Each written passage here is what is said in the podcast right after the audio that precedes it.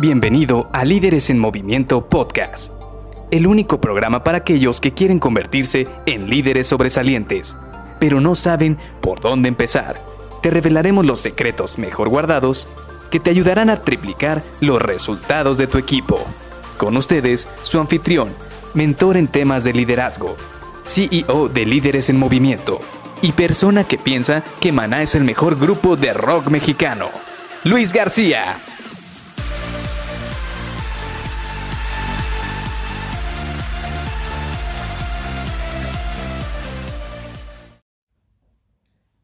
¿Qué hacer los primeros 90 días cuando llega a una empresa? Hola, ¿qué tal? Soy Luis García y te doy la bienvenida a Líderes en Movimiento Podcast. Quisiera que hoy siguiéramos con este tema de cómo integrarnos a una nueva organización, precisamente porque es complemento a lo que platicábamos el día de ayer. El día de ayer platicábamos que una de las herramientas más importantes que vas a tener cuando llegas es empezar a conocer a todas las personas que hay alrededor tuyo y de todos los departamentos y de todos los niveles organizacionales.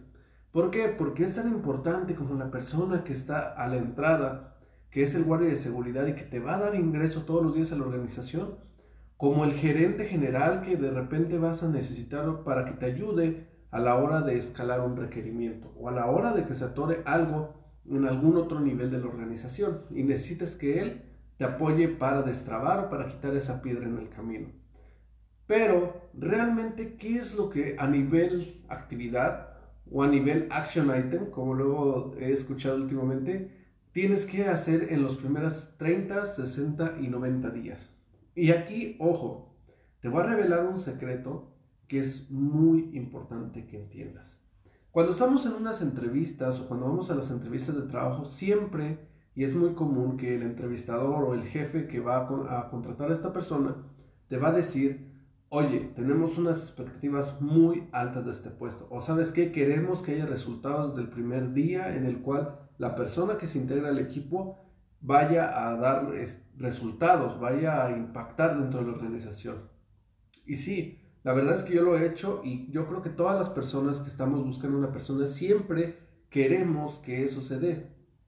Pero con la experiencia hemos aprendido que realmente toda persona tiene un proceso muy diferente de acoplamiento. Por eso, a pesar de que nosotros pedimos o le decimos a los solicitantes que tenemos mucha esperanza a la hora de que ellos integren, la realidad es que lo primero que esperamos es que se integren al equipo. Primero queremos que conozcan los lineamientos de la organización, que conozcan los procesos, que se adecúen a lo que está pasando dentro de la organización y después sean un agente de cambio. ¿Por qué?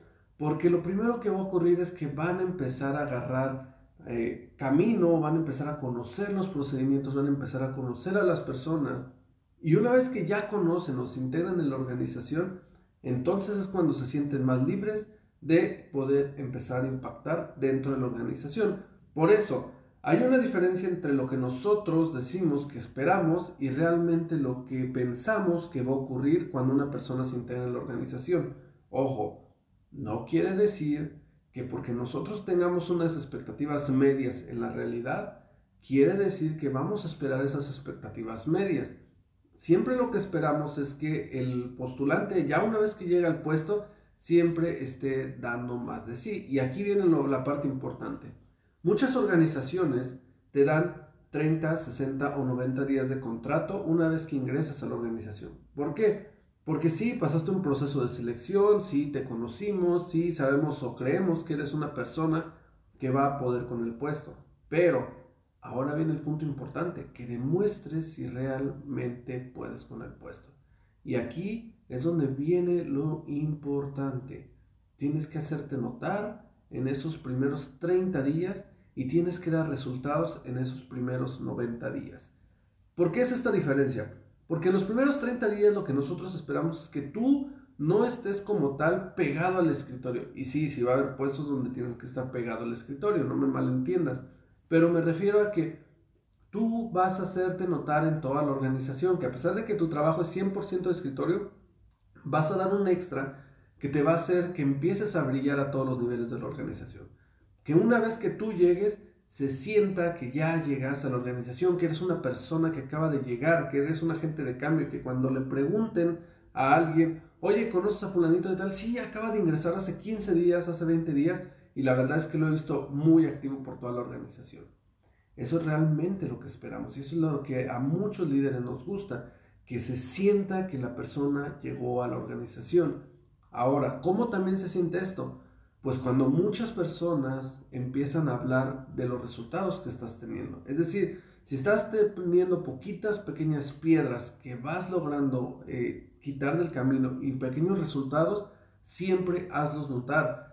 Que toda la gente que está a tu alrededor los note, pero sin exagerar. ¿Por qué? Porque también los resultados van a hablar de ti. Entonces tenemos que decir, oye, ¿sabes qué? Acabo de lograr este, esta reducción de costo, yo creo que acabamos de ahorrar un 10% en el tiempo que estamos logrando y asegúrate de que tu jefe lo sepa.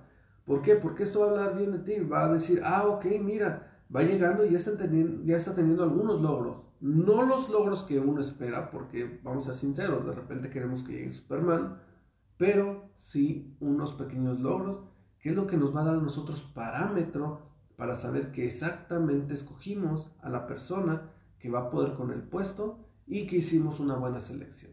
Así que te dejo esto para que lo pienses y lo empieces a aplicar si próximamente vas a estar ingresando a una nueva organización.